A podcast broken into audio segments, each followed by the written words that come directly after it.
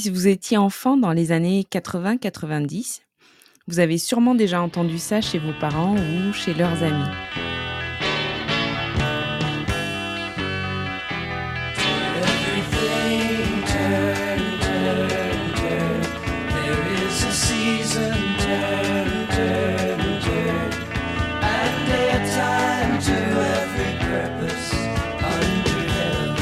Bien sûr, à l'époque, on ne comprenait pas forcément les paroles en anglais et on marmonnait ce qu'on pensait entendre. bon, ok, maintenant aussi. Mais avouez que c'était bien drôle avant quand on ne pouvait pas vérifier les paroles sur Internet. Parce que ça pouvait donner des trucs assez euh, cocasses comme euh, Hey June, don't take it beat, take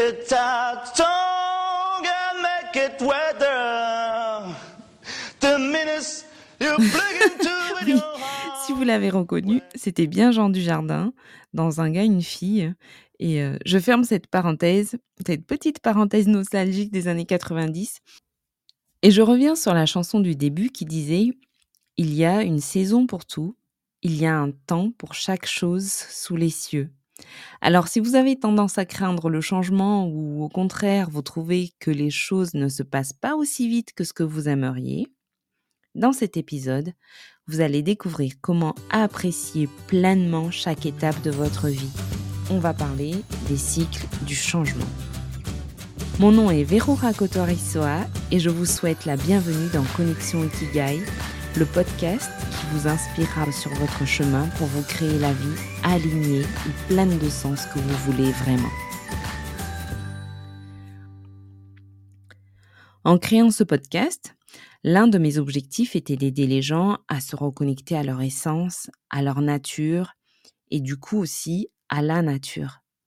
Se reconnecter à la nature me semble important parce que je me rends compte qu'aujourd'hui, et vous l'avez sûrement constaté vous aussi, que à force de, par exemple, de pouvoir manger n'importe quel légume ou n'importe quel fruit tout au long de l'année, il suffit d'aller au supermarché pour ça, on s'est complètement déconnecté du rythme des saisons dans notre alimentation. En plus de, de s'être déconnecté du rythme du jour et de la nuit, avec nos, écrans et notre possibilité d'être connecté à n'importe qui sur le globe à n'importe quelle heure. Donc, on s'est un peu déconnecté de la nature en général. En plus, on n'a plus vraiment le contact avec la Terre. Et je ne parle pas du fait qu'on ait des chaussures aux pieds qui nous isolent du sol, ou euh, qu'on peut se déplacer dans des véhicules sans jamais toucher le sol en fait. Non, je parle d'une déconnexion plus profonde encore.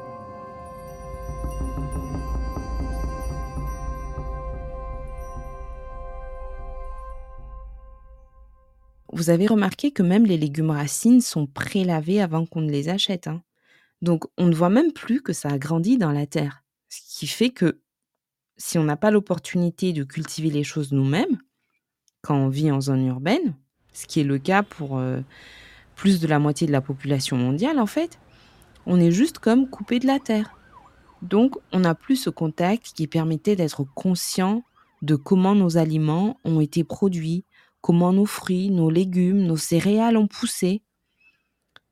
Combien d'entre nous ne le savons même pas Et c'est juste parce qu'on évolue dans des environnements de plus en plus urbanisés et on n'a plus naturellement accès à ce contact-là.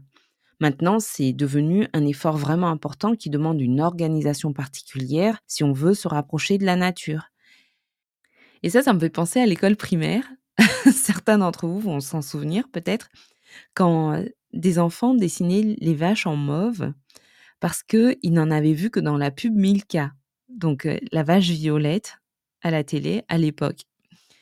Et là, je souris, mais je me demande quand même si maintenant, en dehors du fait que les enfants peuvent en voir sur Internet, est-ce qu'il y a vraiment moins d'enfants qu'avant qui n'ont jamais vu de vache, en vrai? Ne serait-ce que pour voir d'où vient le lait qu'ils boivent, pour de vrai. Aujourd'hui, vu que tout est rapidement à portée de main, on ne se rend plus vraiment compte du temps qu'il a fallu à la vache pour devenir euh, adulte et pouvoir produire du lait.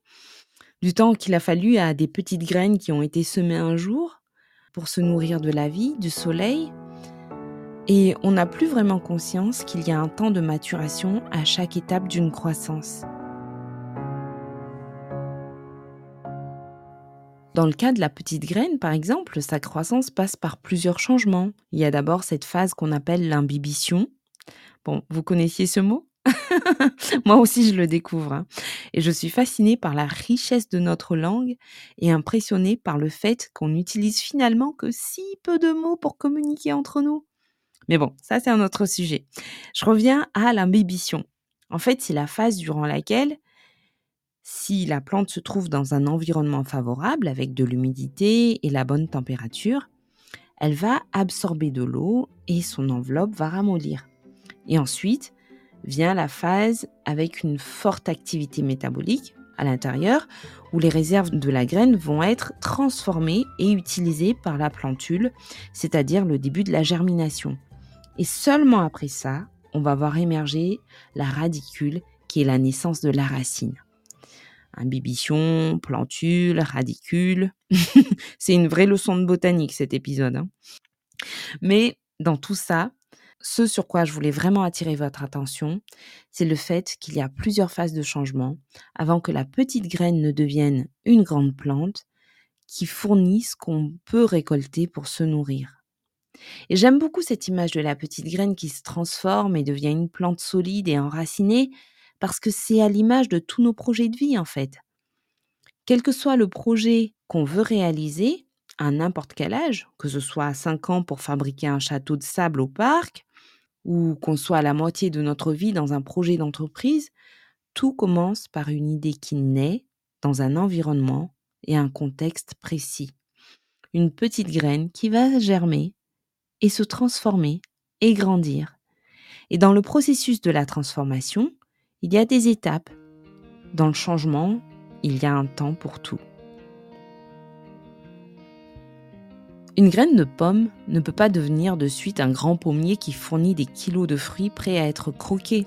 On est d'accord Non, il y a d'abord des étapes de croissance et de maturation, différentes phases où ce qu'il y a de plus juste pour la plante se met en place. Vous voyez pourquoi je trouve important de garder le lien avec la nature Parce que des fois, quand on entreprend de nouvelles choses dans notre vie, quand on est au cours d'un changement, que ce soit professionnel ou personnel, il arrive qu'on s'impatiente de voir les fruits de ce qu'on fait, le fruit des changements qu'on met en place, et hum, des fois, on se décourage. On est tellement habitué à ce que ce qu'on souhaite soit rapidement disponible et donc à ressentir du plaisir immédiat, souvent au bout d'un clic d'ailleurs. On est tellement habitué à ça que si on se lance dans un nouveau projet, on a tendance à s'inquiéter et on se lasse de ne pas avoir des résultats rapidement. Du coup, on peut oublier d'avoir confiance que la nature des choses suit des étapes. Et on oublie parfois que personne ne naît de suite adulte en train de tout réussir, ce qu'on entreprend, nous avons tous été d'abord une petite graine qui s'est nourrie d'un environnement qui nous a permis de grandir. Même si ce n'était pas l'environnement idéal, on a pu y puiser suffisamment de force pour survivre. Et on a aussi pu y développer suffisamment de résilience pour vivre et continuer notre croissance. En quelque sorte, on a tous déjà accompli un énorme succès en fait, rien que par le fait d'avoir grandi et d'être devenus qui nous sommes aujourd'hui, et peut-être qu'on n'y pense pas assez, alors que c'est super important d'avoir conscience de ça, d'apprendre à apprécier le fait de juste exister, être là, en étant qui on est. Surtout dans nos sociétés où on est conditionné à, croire qu'on doit toujours être plus que ce qu'on est déjà, performer plus, faire plus, prouver, prouver à tout le monde, prouver à soi-même. Dans nos sociétés, on nous apprend à tout matérialiser, surtout nos réussites, quitte à se mettre une pression de dingue en continu pour devenir toujours mieux, pour montrer toujours plus.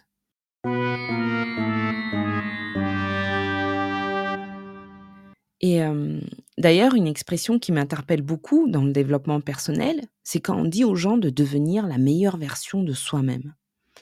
Parce qu'au fond, on sera toujours une seule version, ni pire ni meilleure, avec de la peur, de l'amour, de la joie, des folies, des zones d'ombre, une version complète qui évolue et se transforme selon les cycles de changement de la vie.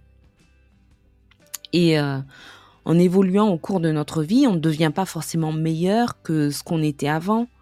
On a juste passé des phases de maturation, d'enracinement, de déploiement, de rétractation, d'expansion, et ces phases de changement nourrissent le cycle de notre existence. Et je trouve aussi que notre déconnexion à la nature nous perd un peu dans notre rapport avec le temps. Comme maintenant on s'attend à ce que les choses se passent vite, ça fait que on cultive une certaine exigence vis-à-vis des autres, vis-à-vis de nous-mêmes, et on n'a plus la patience d'attendre que ça pousse. Regardez pousser, laisser grandir. Laisser grandir quelque chose à son rythme sans chercher à intervenir ou contrôler en continu. C'est devenu quasi inconcevable dans nos façons de vivre aujourd'hui. Rien qu'à voir euh, le nombre d'enfants qu'on diagnostique 10 quelque chose, qu'on met dans une case de dysfonctionnement parce que on n'a pas la patience de les voir évoluer à leur rythme, parce que on ne veut plus attendre avant de les voir trouver leur chemin. Du coup, on oublie simplement que dans la nature, même les plantes ne produisent pas de fruits en continu. Les arbres ont un temps pour porter des fruits et les laisser se gorger de soleil jusqu'à maturation avant d'être récoltés. Ils ont un temps pour se reposer, se ressourcer, même se dépouiller de leurs plus belles feuilles avant de refleurir à nouveau et de repartir dans un cycle. Alors, quand le changement vous paraît trop lent dans le cadre de vos projets, que vous ne vous trouvez pas assez productif, pas assez bon, pas assez à la hauteur, et que vous avez envie de tout faire en même temps pour ne pas avoir à attendre, vous avez envie de prendre le contrôle sur tout, rappelez-vous qu'il y a un temps pour tout.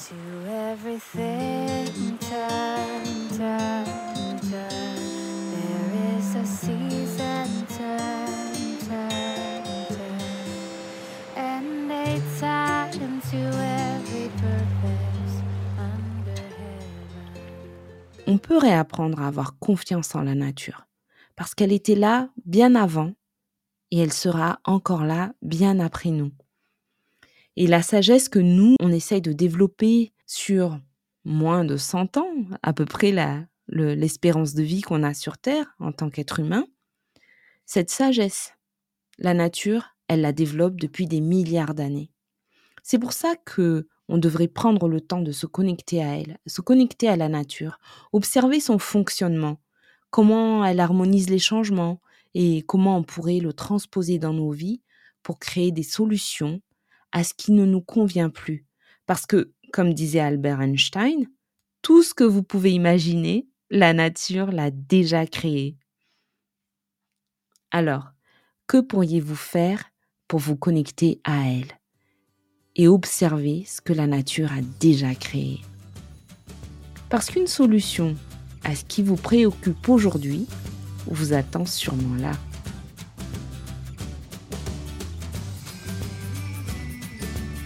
Merci d'avoir été au rendez-vous. Prenez soin de vous et à tout bientôt.